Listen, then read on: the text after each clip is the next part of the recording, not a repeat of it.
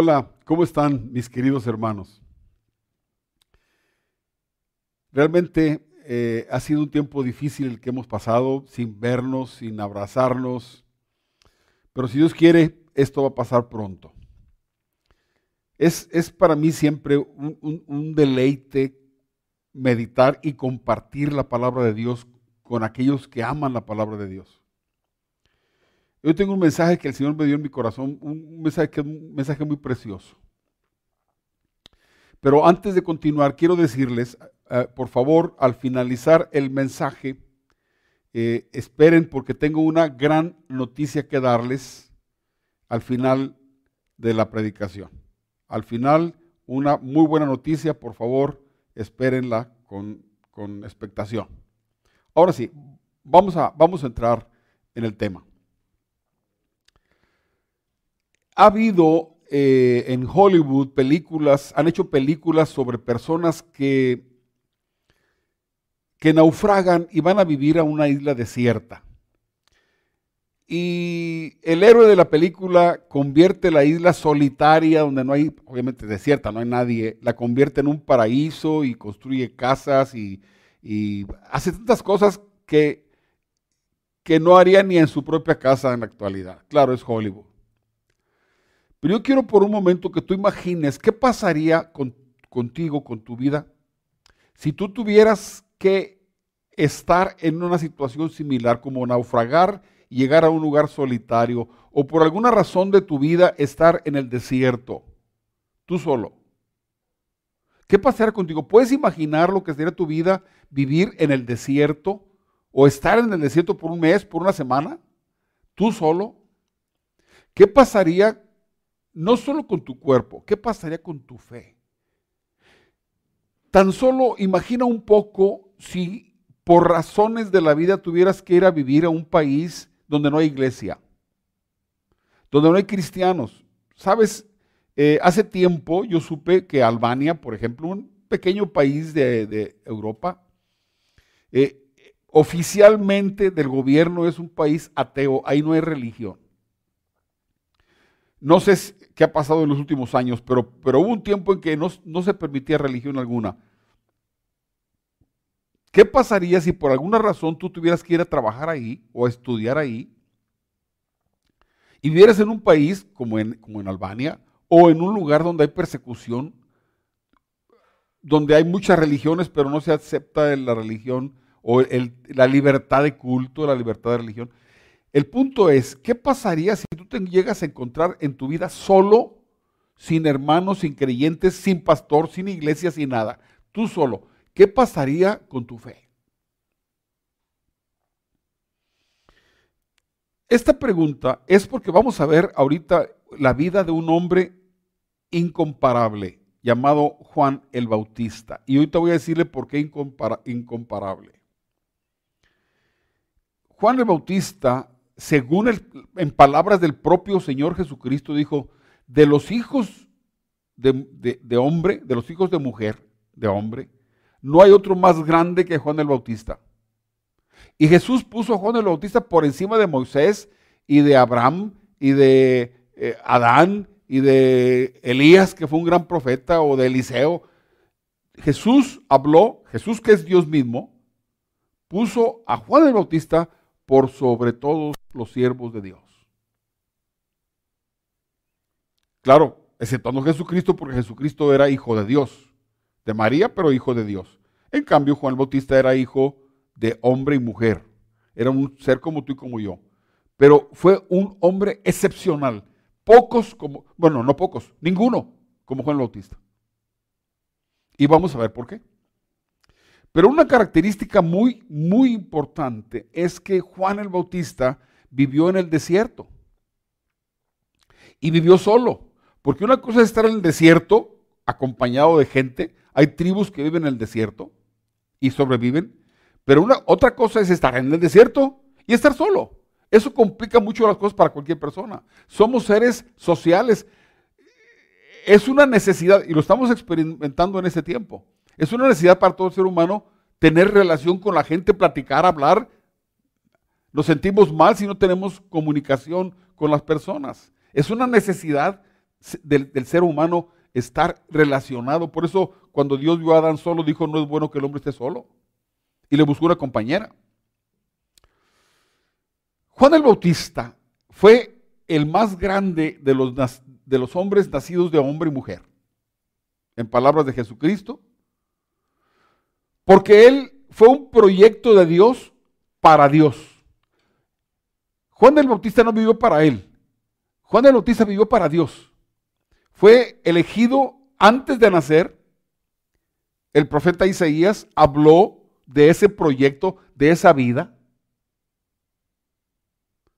Y cuando es anunciado el nacimiento de Juan, Dios mismo le puso nombre, no le pusieron el nombre que ni sus padres escogieron el nombre. Dios escogió el nombre y diseñó todo, toda su vida. Y, y Juan el Bautista vivió en el desierto, solo. Y cuando se manifestó al mundo para cumplir con el propósito de Dios, por un tiempo estuvo predicando la palabra de Dios conforme al propósito de Dios, porque el propósito de Dios para Juan era anunciar al Mesías, presentar al Hijo de Dios, presentar al Dios, a Dios que venía a salvar a la humanidad. Ese es el más grande ministerio, presentar al Salvador del mundo, introducirlo al mundo como el Salvador, como el Cordero de Dios que quita el pecado del mundo. Y estuvo ministrando hasta que llegó su tiempo cuando Herodes decide eh, ejecutarlo, cortándole la cabeza por el deseo de una de la mujer que tenía el rey, el, rey Herodes. Pero Juan no vivió para él, Juan, Juan vivió para Dios.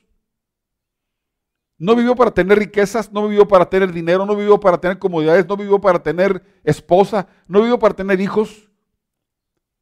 Él era un proyecto de Dios para Dios. Pero tenemos en él un ejemplo hermoso de cómo un hombre puede vivir en el desierto y en la soledad y tener una relación perfecta con Dios. Y ese es un ejemplo que se ajusta a nuestras necesidades presentes. hemos estado acostumbrados como, como creyentes en Jesucristo, nacemos dentro de la iglesia, nacemos dentro de una familia donde se nos enseña la palabra, donde se nos ama, donde se nos cuida, donde se ora por nosotros. Y después tenemos mucha necesidad de la gente, tenemos mucha necesidad de la gente, inclusive eh, llegamos a tener conductas como, como cuidarnos de que, de que mi hermano no, me, no, me, vea haciendo algo malo, o el pastor no sepa que yo hice esto, o el otro hermano, y nos cuidamos. Eh, tenemos una serie de conductas, buenas o malas, que dependen mucho de la gente que nos rodea, de la iglesia que nos rodea. Pero ¿qué pasaría si llegas a estar solo, donde no hay iglesia, donde no hay quien te vea, quien te juzgue, quien te condene, quien te catalogue? ¿Qué pasaría con tu fe? ¿Qué pasaría con tu relación con Dios? Esa es la pregunta. Yo quiero que veamos nosotros quién era Juan el Bautista. Vamos a hacer un, pequeño estudio de Juan el Bautista y usted se va a sorprender. Cuando Jesús dijo, de entre los hijos de los hombres no hay otro mayor que Juan el Bautista. Es porque es así. No hay otro más grande. Ustedes saben que los judíos tienen a Moisés como lo máximo. Y si tú lees la historia de, la historia de, las historias bíblicas, tú puedes admirar a Samuel como un gran profeta. Puedes admirar a, Elías como el profeta más poderoso en señales, o Eliseo. O puedes admirar a David como, el, cantor, el adorador de Dios. O puedes admirar a, Abraham como el amigo de Dios. Y poco se habla de Juan el Bautista, aunque su ministerio fue único. Y fue un hombre admirable, admirable cualquier creyente debe aprender de Juan el Bautista, aunque se dice poco en las escrituras, pero podemos aprender muchas cosas. Vamos a ver esto. En primer lugar, vamos a ver, eh, voy a leer en, Lucas capítulo 1, en dos, pasajes de capítulo 1, donde se nos habla del nacimiento de Juan el Bautista. ¿Y por qué tenemos que ver esto? Porque tiene mucho que ver con lo que vamos a hablar. Vamos a ver capítulo 1, verso 11. Lucas 1, verso 11. Dice así. Entonces se le apareció, a ver, permítame, e, es importante, es importante lo que voy a decir. Es que tuve que seleccionar pasajes porque si leo todo, capítulo, el capítulo 1 es muy largo. Juan el Bautista era hijo de un sacerdote, de Zacarías. Al ser hijo de un sacerdote, solo por eso, él era eh, elegible para, o era un sacerdote, ya, aunque era un niño, él sería, cuando fuera adulto, un sacerdote eh, del pueblo de Dios. Era un sacerdote. Ahora, obviamente, pues, era hijo de un sacerdote, tenía la, dinastía de los del sacerdocio. No cualquiera podía ser sacerdote en Israel, no importa cuánto conocía las escrituras. Pero, pero aquí vamos a ver que Zacarías y, y, su esposa fueron ancianitos, no pudieron tener hijos, pasó toda la juventud deseando tener un hijo, anhelaban un hijo, pasaban orando, estuvieron orando años por un hijo, envejecieron y no tenían hijo, porque Dios tenía algo muy grande para ellos pero vino en su vejez. cosas de Dios. A veces uno espera, a veces uno espera cosas grandes en la juventud. Estuve platicando con un pastor en, Tijuana. Un pastor que tiene una iglesia, no, sé si vive ahorita porque hace mucho eh, que, no, no, tengo contacto con él. él. es un hombre mayor. Él, él tiene una iglesia, o tenía una iglesia grandísima en el mero centro de Tijuana. Este, miles de personas están ahí. Todavía la iglesia está ahí, en el mero centro, en la plaza, en la, plaza, en la arena de, Tijuana. Pero él me dijo una palabra, me dijo, tanto tiempo que serví al Señor, y mira, ahora en mi vejez, ahora Dios me dio esta iglesia gigante. Y, parece que Dios se reserva algunas cosas extrañas. Pues Dios preparó que el nacimiento de Juan hijo de Zacarías, fuera cuando los dos eran ancianos y ya no podían tener hijos, así como Abraham tuvo a Isaac. Cosas de Dios.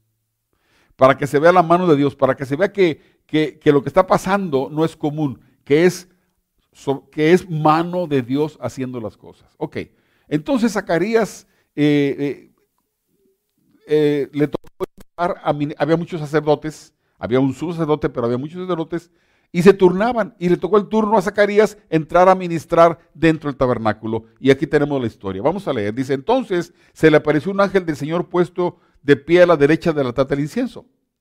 Al verlo, Zacarías se turbó y lo sobrecogió temor. Pero el ángel le dijo, Zacarías, no temas, porque tu oración ha sido oída y tu mujer Elizabeth dará a luz un hijo y le pondrás por nombre Juan. Imagínense la sorpresa. La primera sorpresa ve un angelote grandotote ahí. Y se llenó de temor. Dijo, no tengas miedo.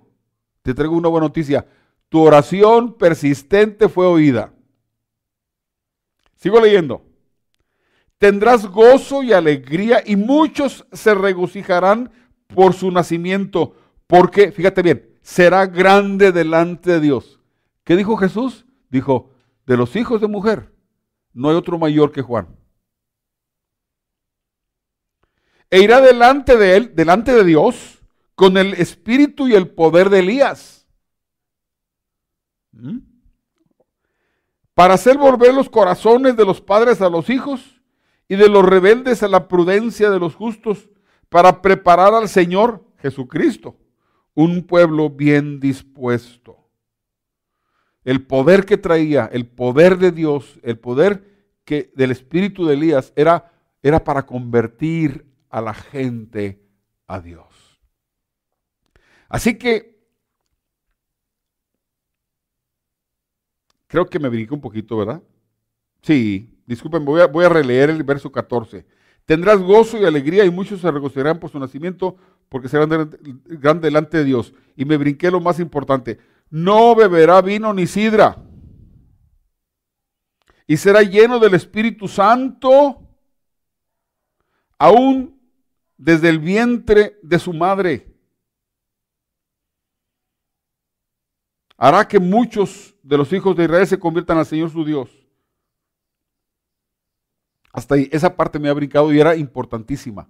No beberá vino ni sidra y será lleno del Espíritu Santo aún desde el vientre de su madre. Me disculpan por este error, pero es que estoy muy emocionado con esto que estoy compartiendo. Así que noten que este proyecto, este hombre, Juan, es un proyecto de Dios desde anunciado por el profeta Jerem, Isaías 700 años antes de que él naciera, de que Juan naciera. Y ahora dice que va a ser lleno del Espíritu Santo. En ninguna parte de la Escritura, aparte de Jesucristo, dice que un ser humano haya sido lleno del Espíritu Santo desde, desde su nacimiento, solo Juan. Muy bien. Ahorita voy a explicar todos estos, estos puntos importantes. Voy a seguir leyendo el capítulo 1, pero más adelante, en el verso 62. Entonces le hicieron señas a su padre para saber qué nombre eh, ponerle al niño. Él pidió una tablilla en la que escribió su nombre es Juan. Y todos quedaron asombrados. Al instante se le desató la lengua, recuperó el habla y comenzó a hablar, alabar a Dios. Todos los vecinos se llenaron de temor y por toda la región montañosa de Judea se comentaba lo sucedido. Quienes lo oían se preguntaban, ¿qué llegará a ser este niño? Porque la mano del Señor lo protegía. Ok, tenemos que es anunciado por Isaías 700 años antes de su nacimiento. Viene un ángel a anunciarlo. Es producto de la oración de sus padres hasta la vejez de ellos. Estuvieron orando, esperando un niño. Viene el ángel y le, anuncia que será un hombre que será grande delante de Dios, que va a ser lleno del Espíritu Santo, que no va a haber vino ni sidra durante su vida. Todas estas cosas nos hablan de que era un elegido de Dios para Dios. Ahorita voy a explicar más. Les va a gustar. Cuando le ponen el nombre de Juan, no era normal. En aquel tiempo todos esperaban que Juan, eh, eh, que, el niño que iban a nacer debía llevar el nombre del padre, Zacarías. Y todos le decían Zacarías, pero dijo, no, se va a llamar Juan, porque el nombre no se lo puso Zacarías, se lo puso Dios. Le vas a poner por nombre Juan. Y fue su nombre. Así que desde antes de nacer, desde antes de que existiera, ni, sus padres existían cuando ya estaba el proyecto funcionando hasta que se concretó en la vida de Zacarías y de Elizabeth. Ahora bien, como la Biblia habla poco de la niñez y adolescencia de Juan, hagamos algunas deducciones, deducciones sobre su vida. No son suposiciones, son deducciones. No vamos a imaginar, vamos a hablar algo como una deducción de lo que es normal en la vida de un sacerdote. En primer lugar, era hijo, ser hijo de sacerdote, por lo tanto, debió ser educado por lo menos en su niñez para ser sacerdote. Así que desde que Zacarías y Elizabeth tuvieron a su bebé, empezaron a, darle vida, a educarlo, a enseñarlo, pero apenas empezó a aprender a leer la palabra, perdón, empezó a tener conciencia, le empezaron a enseñar a varias cosas que se les enseñaba a los hijos de los sacerdotes. Porque Zacarías, al ser sacerdote, su mentalidad era formar a su hijo como un sacerdote. Porque esa era la ley de Dios. Sacerdotes, hijos de sacerdotes. Pero el, el ser sacerdote incluía lo siguiente. Inciso A, aprender a leer y escribir. La gente de aquel tiempo no sabía leer y escribir, los sacerdotes sí. Y lo primero que hacía un padre sacerdote era enseñar a, sus hijos, a, a los varones, a leer y a escribir, porque su ministerio de un sacerdote incluía poder leer la palabra de Dios, leérsela al pueblo. Como el pueblo no sabía leer, los sacerdotes leían la palabra de Dios y enseñaban la palabra de Dios. Así que era indispensable que Juan el Bautista fue enseñado desde niño a leer y a escribir. Aunque no se dice la escritura, es una decisión correcta porque es lo que hacen los sacerdotes hasta la actualidad. En segundo lugar, o eh, inciso B, el ser hijo de sacerdote estaba obligado a conocer y memorizar las escrituras, la Torah, la ley, desde Génesis hasta, hasta Malaquías. Los, los hijos de los sacerdotes aprendían las escrituras, memorizaban las escrituras. Incluso yo he escuchado que era obligación para un niño ya a la edad de, ocho años haber memorizado por lo menos los primeros cinco libros de la Biblia llamado el Pentateuco. Ellos conocían, memorizaban las escrituras. Aparte, leían las escrituras. Ellos estaban siendo enseñados, estaban siendo preparados para ejercer el sacerdocio delante del pueblo.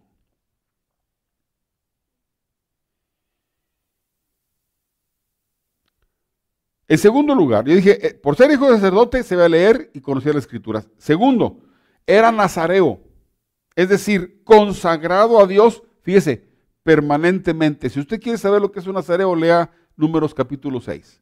Pero yo le voy a explicar un poquito acerca del nazareato. Cuando el ángel anuncia a Juan, le dice, no va a haber vino ni sidra. Esto significa, ese niño va a estar consagrado a Dios toda su vida. Los hombres en el tiempo, las, personas en el tiempo de, antes de Cristo podían hacer, incluso el apóstol Pablo lo hizo, podían hacer un voto de nazareato. El voto de nazareato era, era, yo voy a consagrarme para Dios y el hombre, la persona decía, voy a consagrarme a Dios por un año, por dos años, por tres años. Él ponía, yo quiero, yo quiero dedicarme mi, mi vida a consagrar Consagrar es enfocarme en Dios, vivir para Él. Por un año, dos años. Cada persona decía, seis meses. Cada persona decidía eso. Pero en el tiempo de su nazareato tienen que pasar varias cosas. Primero, no podía comer, tomar vino. Nada, ningún vino. Ni, de la, ni sidra, de la manzana, nada. Ni los ollejos de las uvas, ni las uvas. Y se iba a dejar, no se iba a cortar el pelo mientras estuviera en, ese, en esa consagración. Por eso Samson era nazareo y él tenía el pelo largo. Así que cuando tú te imagines a Juan el Bautista, tienes que imaginártelo con un hombre de pelo largo. Obviamente se lo recogería, no, sé cómo se lo arreglaría, no tenemos una foto de él, pero Juan el Bautista tenía el pelo largo. No comía, no, no bebió en su vida la uva, ni el jugo de uva, ni el vino de uva, ni la sidra, nada de eso. Él estaba consagrado no por un año, ni por dos, ni por tres, permanentemente consagrado al Señor. Porque era un proyecto de Dios para Dios. Y él lo entendió. Así que ya, ya, hemos deducido varias cosas acerca de la vida de Juan. El tercer punto, como fue lleno del Espíritu Santo desde el vientre de su madre, él fue guiado, oiga bien, impulsado por el Espíritu de Dios. Vamos a ver ahorita, el tema que sigue es, él, era un hombre del Juan fue un hombre del desierto, vivía en el desierto. Pero déjeme decirlo, eso no es normal. Ningún ser humano quiere vivir en el desierto. Al ser hijo de sacerdotes, vivía en la ciudad, tenía relación con los sacerdotes, Tenía relación con toda la gente. ¿sí? Pero Juan fue impulsado. Se habla en la escritura de que Jesús, cuando fue tentado, lea usted en, los evangelios cuando Jesús fue tentado, y dice literalmente que fue, Jesús fue impulsado por el Espíritu al desierto. El Espíritu Santo movió a Jesús para que fuera al desierto para ser tentado por el diablo. Fue impulsado. Las personas que son llenas del Espíritu Santo son impulsadas, movidas por Dios. No solo guiadas, impulsadas. Impulsar es empujar, es mover. Así que, como vamos a ver, Juan fue un hombre que vivió en el desierto, en la soledad. Y tú dices, ¿cómo un joven puede querer vivir en la soledad? Los jóvenes quieren vivir en sociedad. Los jóvenes están deseosos de, los varones de conquistar muchachas, de verse guapos, de verse elegantes. Pero Juan el Bautista no vivía para Juan, vivía para Dios. Y fue movido, impulsado por el Espíritu Santo a vivir en el desierto. Juan fue un hombre del desierto, así que sabía leer y escribir, conocía perfectamente las escrituras. Estaba consagrado y él aceptó y entendía su consagración. Es importante porque si nos vamos un poquito atrás a Samson, Samson era consagrado a Dios, pero él no respetó la consagración. Juan sí. Juan, un hombre único, admirable. Así que estaba yendo el Espíritu Santo, se ve leer, conocía las escrituras y vivía para Dios en la soledad. Eso es lo más importante. Hermano, ¿por qué es importante? Porque nosotros, con nuestra poca fe, nos sentimos desamparados si, si, ya no tenemos la comunión de la gente, la comunión de los hermanos, nos perdemos. Y algunas personas hasta pueden decir, bueno, pues ya no tengo ningún compromiso con Dios, ya voy a vivir como me dé la gana, al que voy a la iglesia.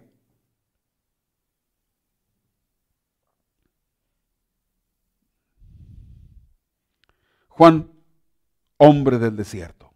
Juan, hombre del desierto. Dice en Lucas capítulo 1, oiga esto, este pasaje va a ser, es fundamental para mi enseñanza. El niño crecía y se fortalecía en espíritu. Y estuvo en lugares desiertos hasta el día de su manifestación en Israel. Sí, fue criado por sus padres hasta cierta edad, no dice, hasta cuándo, y luego, y luego el Espíritu lo llevó a vivir en el desierto. Y vivió en el desierto hasta que Dios le dijo, ahora sí, preséntate porque vas a hacer tu ministerio. Pero no olvide estas palabras. El niño crecía y se fortalecía en espíritu.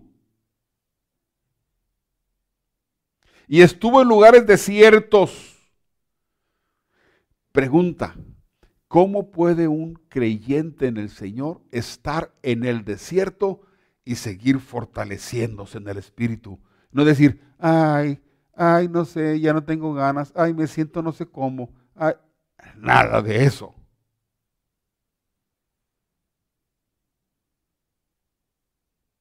Dice en otro pasaje en Lucas 3, verso 2, el sumo sacerdocio lo ejercía Anás y Cafás.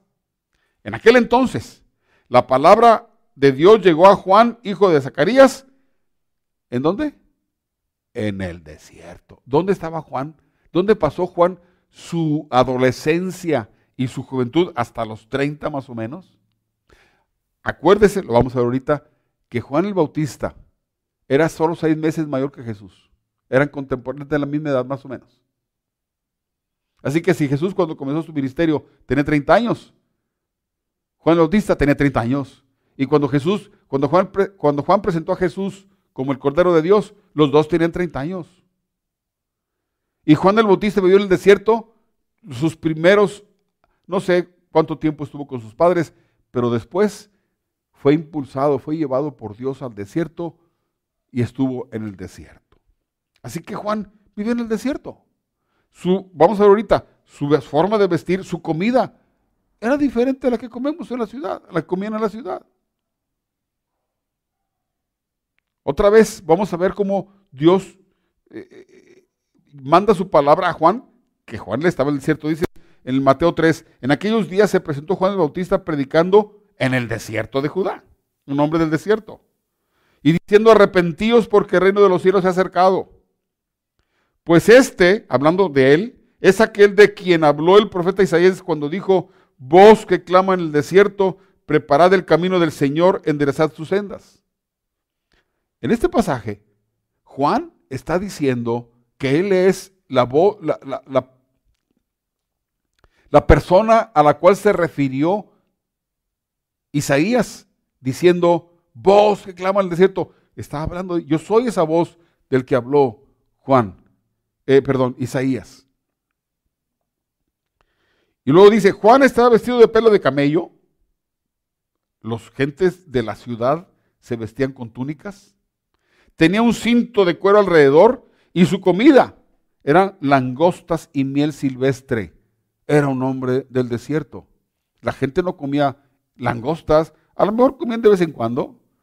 La, gente del pueblo comían pescado, comían este, higos, comían aceitunas, eh, asaban eh, corderos, eh, tenían diferentes frutas y alimentos, pero el alimento de, Juan era langostas y miel. Era lo que en el desierto. Su vestidura era de un hombre del desierto. Hombre de pelo largo, con su eh, ropa de, de, cuero de camello, con su cinto. Un hombre de 30 años predicando la palabra diciendo arrepiéntanse. El arrepentimiento no es una predicación que le agrada a la gente. A la gente le gusta que le hablen de dinero, de prosperidad. A la gente le gusta que hablen del amor de Dios, del perdón de Dios. Pero, pero Juan Bautista viene con toda la autoridad de Dios diciendo, arrepiéntanse. Cuando te predican arrepentimiento, te están llamando pecador. Te han dicho, tú eres culpable y tienes que arrepentirte. Y les habló del reino de los cielos. Juan el Bautista conocía las escrituras. Acudía a él Jerusalén, toda Judea y toda la provincia de alrededor del Jordán, y eran bautizados por él en el Jordán confesando sus pecados. ¿Sabe qué? Se corrió la fama de Juan por toda la, por toda la región, toda la ciudad. La gente salía a oír la predicación de Juan y cuando Juan les decía, arrepiéntanse y bautícense, él los bautizaba y la gente aceptaba. Y venían fariseos, de, toda clase de gente. Él reprendió a los fariseos por hipócritas. Pero hasta los soldados decían, ¿qué hacemos? ¿Qué hacemos?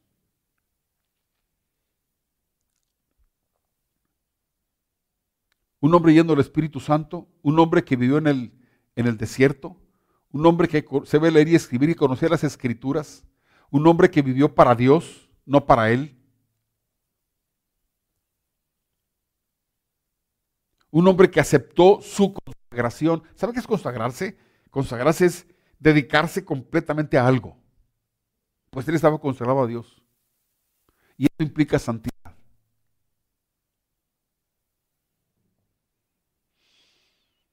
Vamos a ver, dice, dice, ahorita leímos el pasaje que dice, y el niño crecía y se fortalecía en espíritu. ¿Qué significa fortalecerse en el espíritu? En espíritu. ¿Qué significa fortalecer su espíritu? Déjeme decirle, número uno, oraba, platicaba con Dios. Dios era su compañero. Un privilegio que tenemos los hijos de Dios. Los que conocemos a Dios, dice la carta de los Romanos en el capítulo 8, que el Espíritu Santo le habla a mi espíritu, da testimonio a mi espíritu de que soy hijo de Dios. Hay una, hay una relación del Espíritu Santo con mi espíritu y Él me habla y te habla a ti. Si tú eres hijo de Dios, el Espíritu Santo te habla a ti.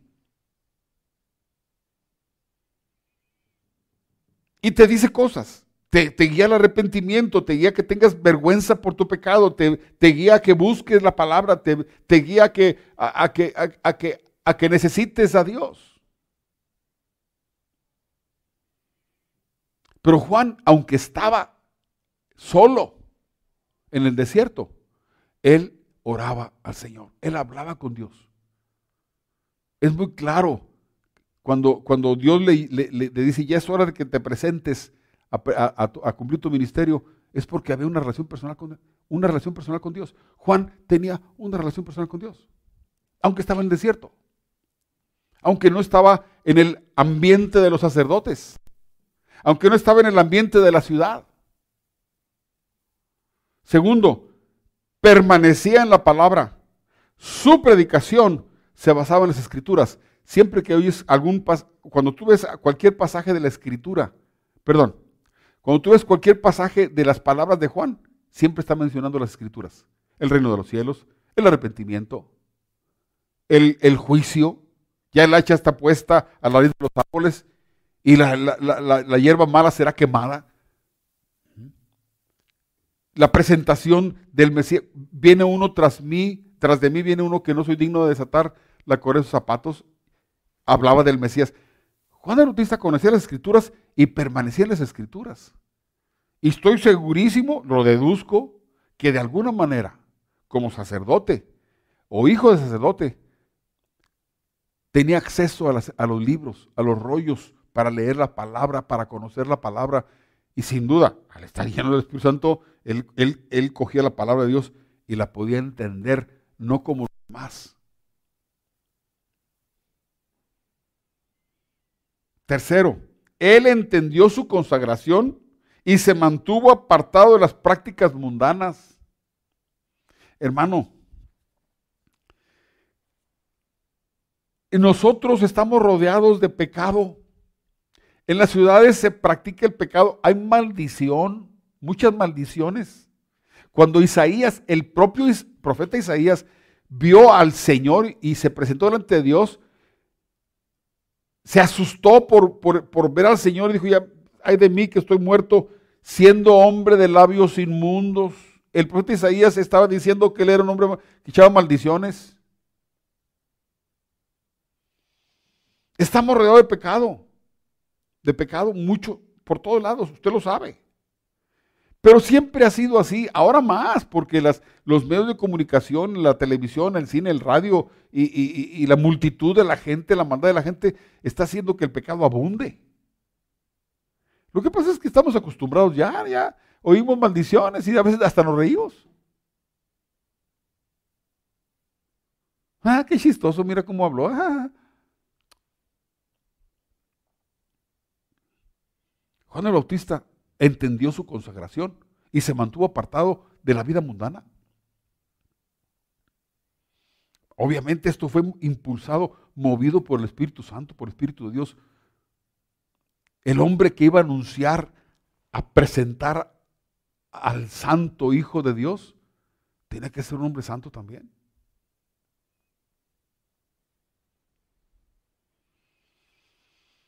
Ser fortalecido en el Espíritu. Voy a, leerlo aquí. Dice, la soledad no impidió que Juan se fortaleciera en el Espíritu. Esto significa que su relación con Dios crecía con el tiempo.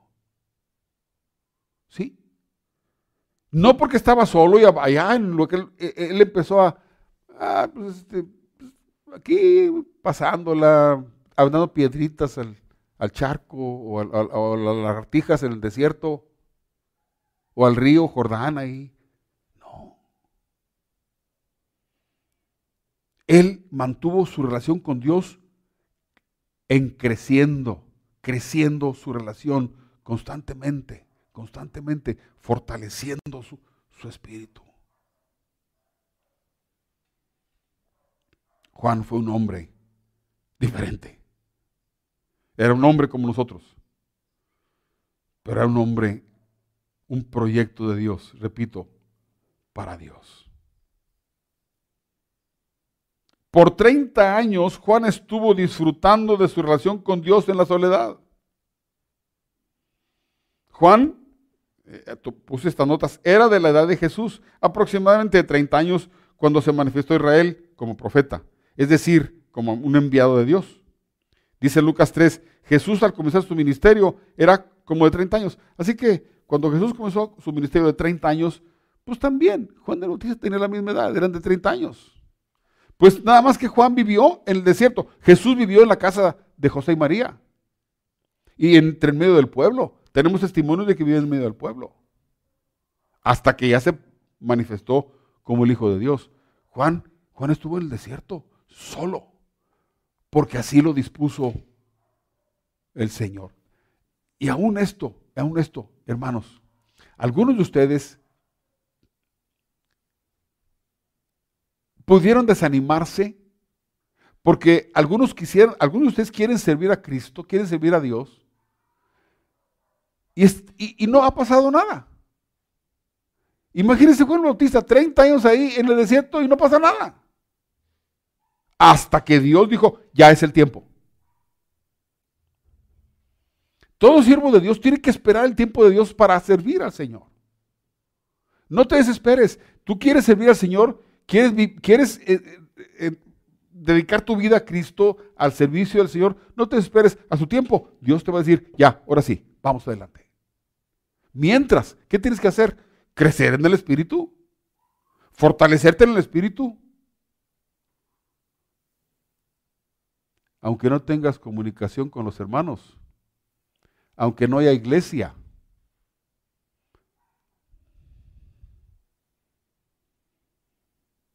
Los hijos de Dios debemos aprender a ser fieles a Dios aún en la soledad. Escúchame, tengo más de 50 años caminando con Cristo y muchas veces yo aprendí, bueno, una vez lo aprendí y lo sigo diciendo, yo tengo que, yo tengo que seguir a Cristo.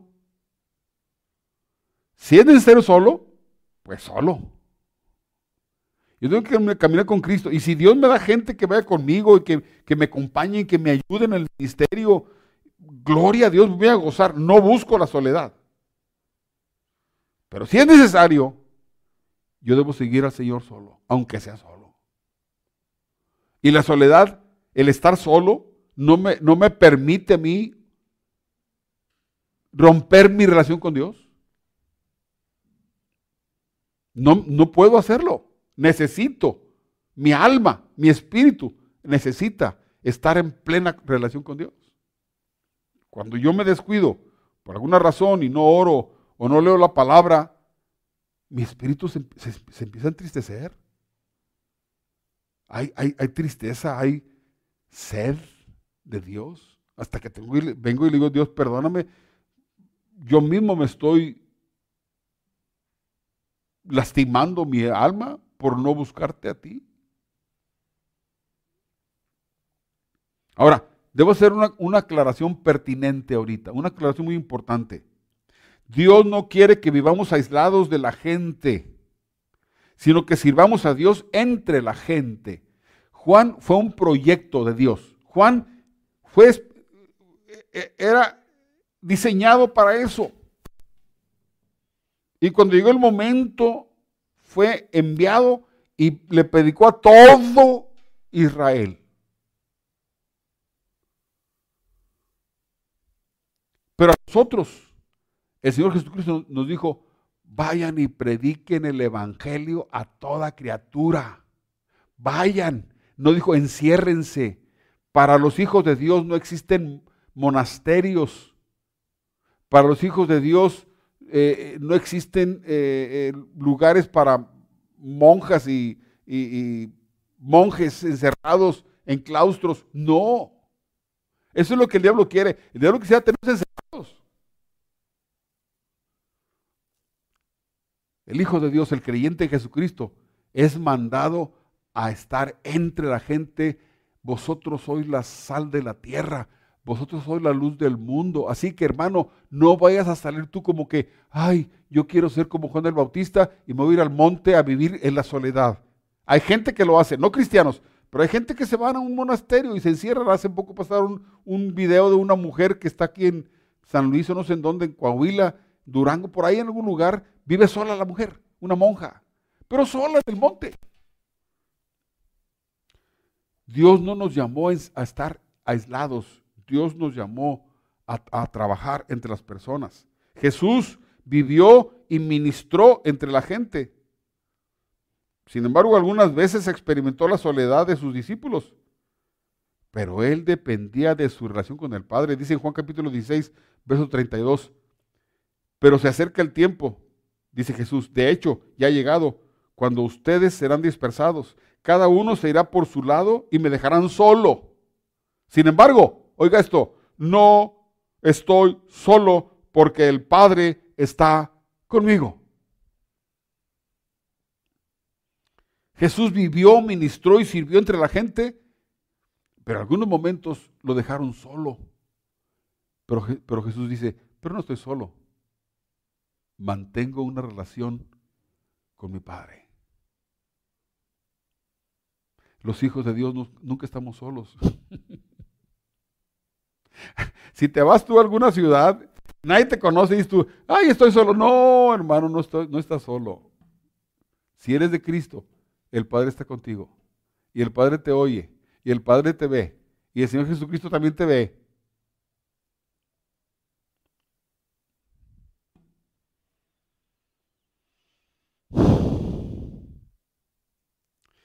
En nuestros días, en la actualidad, estamos experimentando una forma de soledad. Y esta soledad es una prueba para nuestra fe. ¿Oíste lo que dije? Este aislamiento, este confinamiento que estamos viviendo es una prueba para tu fe. Dios está probando.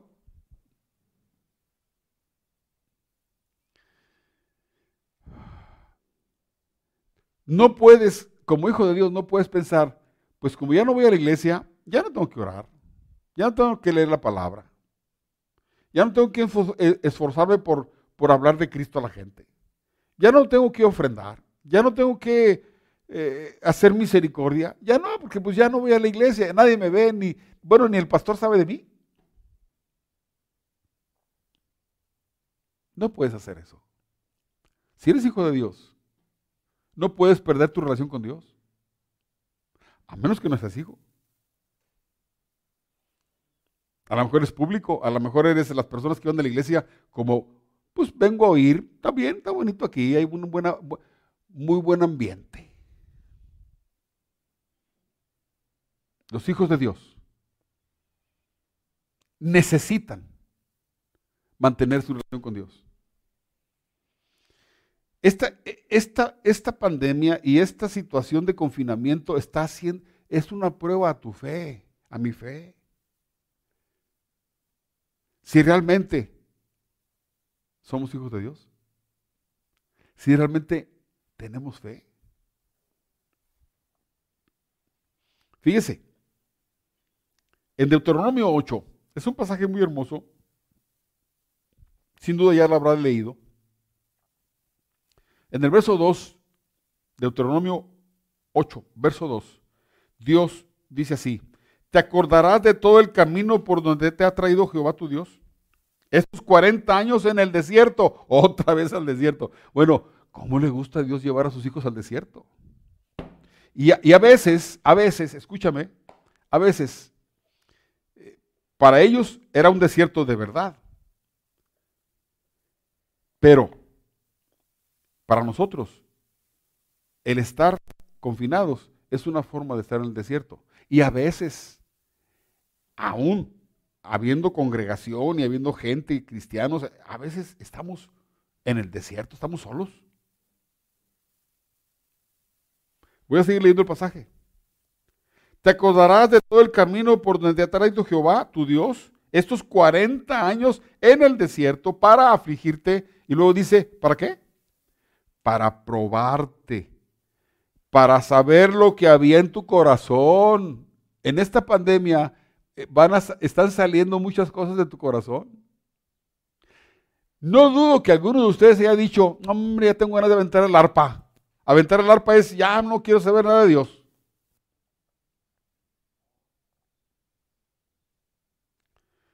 Si habías de guardar sus mandamientos, si habías o no, perdón, si habías de guardar o no sus mandamientos.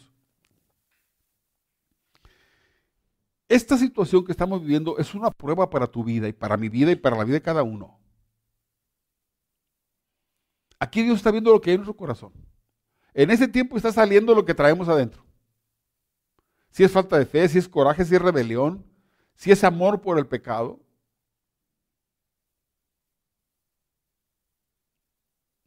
Está siendo probado, hermano. Y déjame decirte, ya se los he dicho antes, Vienen cosas más difíciles. No tengo fechas. Sería un mentiroso. Pero vas a estar solo. Si ahorita estás solo, entre comillas. Pero va a llegar un tiempo en que va a estar más difícil. El apóstol, el apóstol Pedro dice en el capítulo 1, primera de Pedro 1, esto es para ustedes motivo de gran alegría, a pesar de que hasta ahora han tenido que sufrir diversas pruebas por un tiempo. El oro, aunque perecedero, se acrisola al fuego. así también la fe de ustedes, que vale mucho más que el oro, a ser por las pruebas, demostrará que es digna de aprobación, gloria y honor cuando Jesucristo se revele. Sí, la, la fe de los hijos de Dios tiene que ser probada. Dios hace eso porque mucha gente va a decir, yo creo, yo creo, pero cuando vienen las pruebas, ¡pum!, se apartan. Hubo gente que se a Jesús y cuando, cuando confrontaron a Jesús, se fueron. Dura es esta palabra. ¿Quién la aguanta? Vámonos, yo no quiero ir a Jesús. Si en este tiempo de pandemia, la pereza, la apatía y el desgano hacia las cosas de Dios te dominan, tu fe está en entredicho. Si en este tiempo de pandemia, otra vez, la pereza, ay, ay, ¿a poco, ¿a poco hay que oír la palabra? ¿A poco hay que hacer esto? ¿A poco hay que hacer lo otro? Ay, ay. La apatía, no tengo ganas. Y el desgano hacia las cosas de Dios, no tengo ganas, no tengo ganas, no hay pereza, no. Si eso pasa, pregúntate si eres creyente. Pregúntate si realmente Cristo en ti. O si eres público. Tengo una frase que le dije a mi esposa hace unos días. La fe se ve. La fe se ve.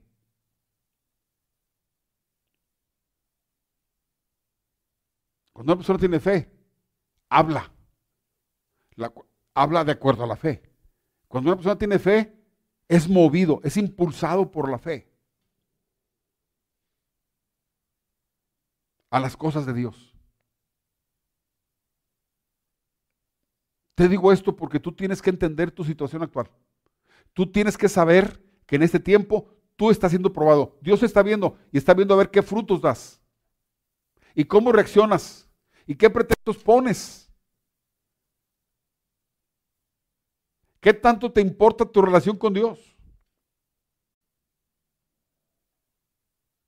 También mi fe está siendo probada, así como la tuya. Todos estamos siendo probados. A veces, al seguir a Cristo, lo harás en la soledad. Tienes que seguir. Si tienes al Señor en tu corazón, tú tienes que seguir buscando esa relación con el Señor, hablando con Dios, dependiendo de Dios, orando, yendo a la palabra, esforzándote, esforzándote por las cosas de Dios esa fue la palabra de Jesús. Esfuércense por entrar, esfuércense porque muchos van a querer y no van a poder, no van a tener fuerza, no van a tener la fe necesaria para, para seguir.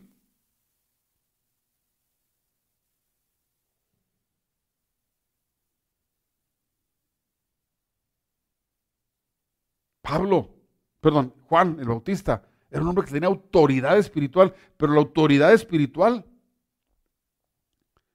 la tenía una, una tremenda autoridad. Todo el pueblo sabía. Pero su autoridad dependía de su relación con Dios. En Lucas capítulo 3 dice, cuando las multitudes acudieron a Juan para que los bautizara, les dijo, camada de víboras, oiga, dígale a una multitud, camada de víboras y te apedrean. Pero él tenía autoridad espiritual. ¿Quién les advirtió que huyeran de la ida que se acerca? Demuestren con su forma de vivir que se han arrepentido de sus pecados y, se han vuelto a Dios. Por eso Herodías, la, la esposa del rey Herodes, la mujer, no era esposa, la mujer lo acechaba y deseaba matarlo, pero no podía, porque Herodes temía a Juan, sabiendo que era un hombre, fíjese, el rey Herodes, inconverso, sabiendo que era un hombre justo y santo. Y lo protegía. Herodes, el rey, temía a Juan, lo protegía porque sabía que era un hombre justo y santo. Cuando lo oía, se quedaba perplejo, con la boca abierta. Pero lo escuchaba de buena gana. Qué interesante. Eso es autoridad espiritual.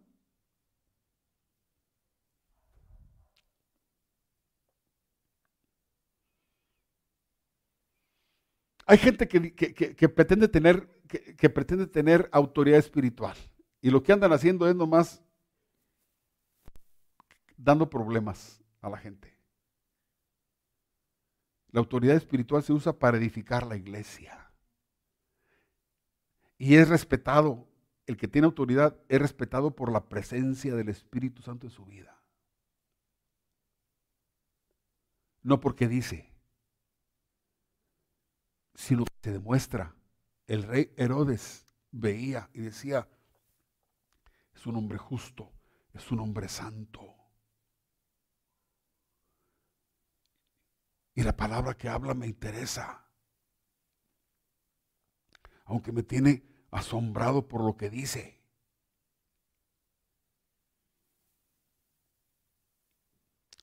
Voy a terminar mi predicación con esta exhortación.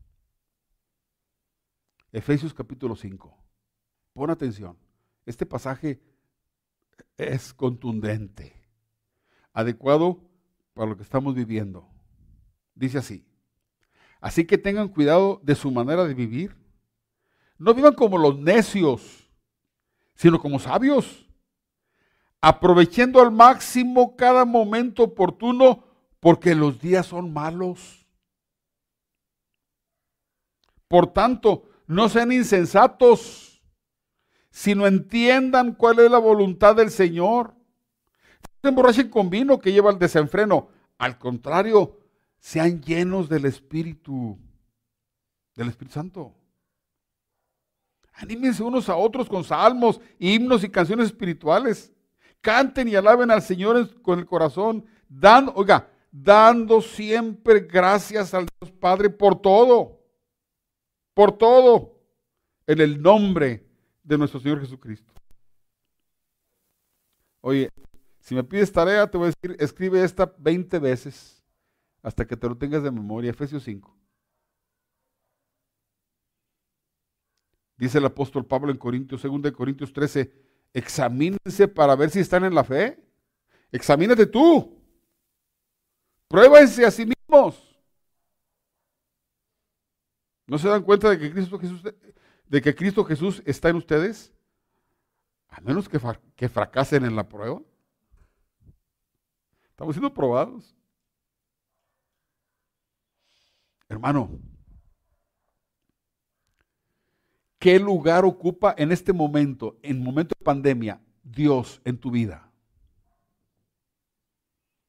¿Con cuánta entusiasmo atiendes a la palabra, a la oración, a escuchar, por lo menos escuchar los mensajes, a, esperar los mensajes, porque una cosa es decir, ya viene la predicación a las 12, y otra es decir, ay, después la veo. Ahorita están jugando los tigres, mejor vamos a ver los tigres. Al cabo va a estar grabado ahí, lo vemos el rato. ¿Qué lugar ocupa Dios en tu vida hoy?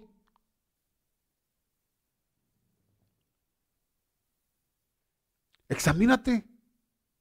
Haz un análisis de tu vida. ¿Cuál ha sido mi comportamiento? ¿Cuánto he leído la palabra en este mes pasado?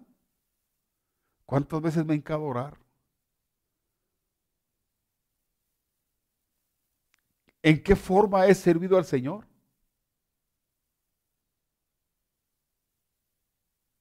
¿Cómo está mi corazón para Dios? ¿Está frío? ¿Tibio? ¿Hoy fuego en mi corazón? ¿Por de amor por Dios. Tu relación con Dios, escúchame, tu relación con Dios demuestra tu fe.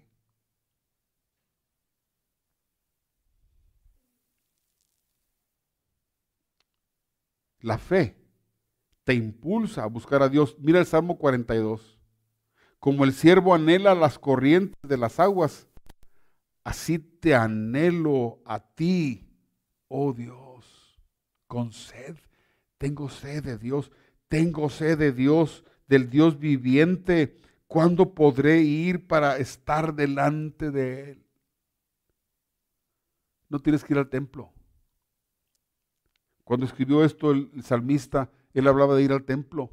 No tienes que ir al templo. Ahorita Jesús dijo, enciérrate en tu cuarto y habla a tu Padre ahí. Pero fíjate, la fe provoca sed. La fe provoca sed. Como el siervo brama ah, perdón, el siervo anhela las corrientes de las aguas, así te anhelo a ti, oh Dios. Tengo sed del Dios, del Dios viviente. ¿Cuándo podré ir para estar delante de Él? La fe te mueve a buscar a Dios. Si esto no está pasando en tu vida, tu corazón se ha enfriado.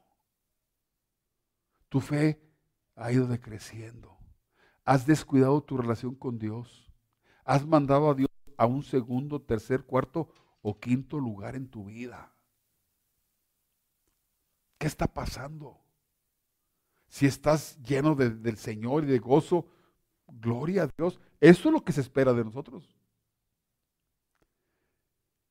Pero si tu corazón se ha enfriado, te has descuidado, la pereza, la apatía, el desgano han hecho nido en tu corazón, tienes que cambiar. Tengo una frase para ti. Y quiero que, quiero que, que, que pongas atención. Y con esto termino.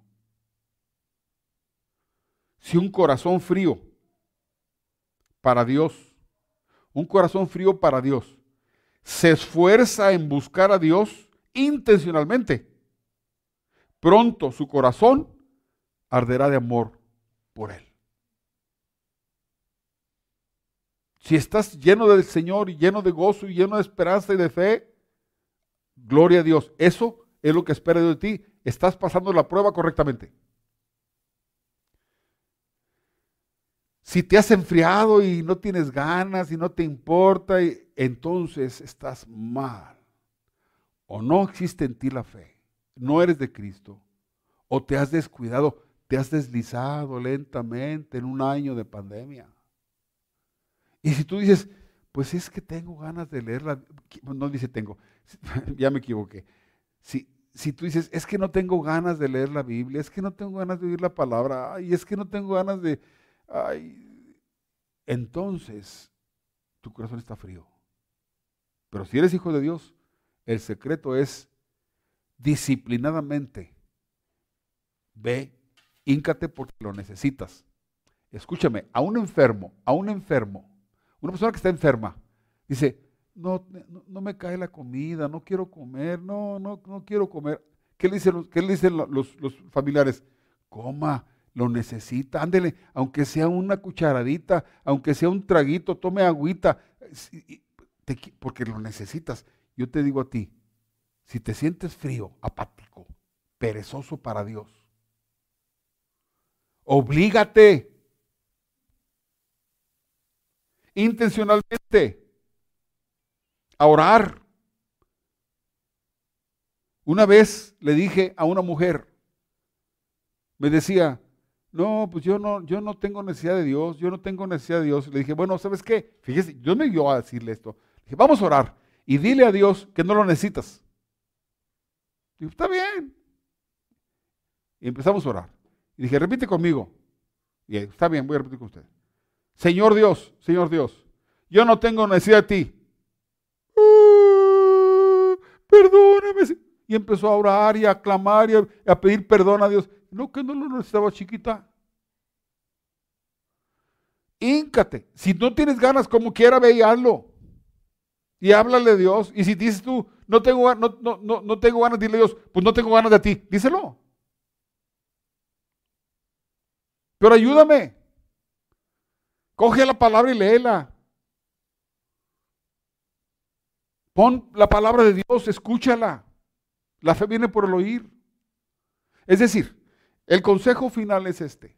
Si te sientes frío para Dios, tienes que forzarte a ti mismo. Y si no te importa, es que no estás en la fe de Jesús.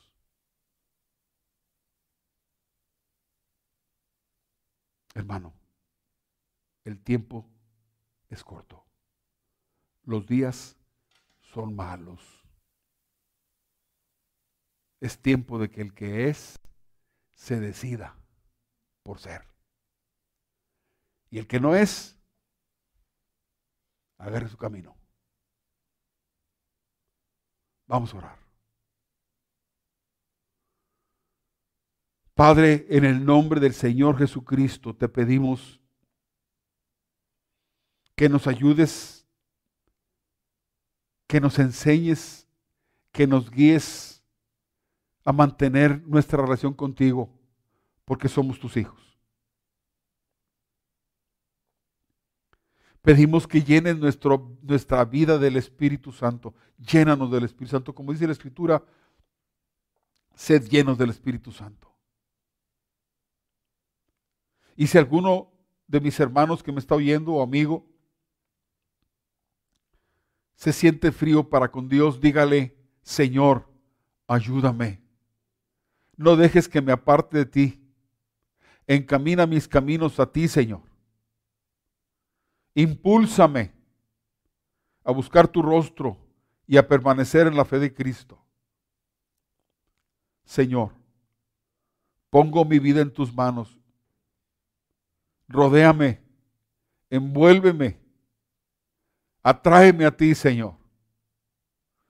Que nada ni nadie me aparte de ti, Señor. Ayúdame a esforzarme Ayúdame a ser sabios, sabio, para lograr mantener una relación perfecta contigo. En el nombre del Señor Jesucristo. Amén.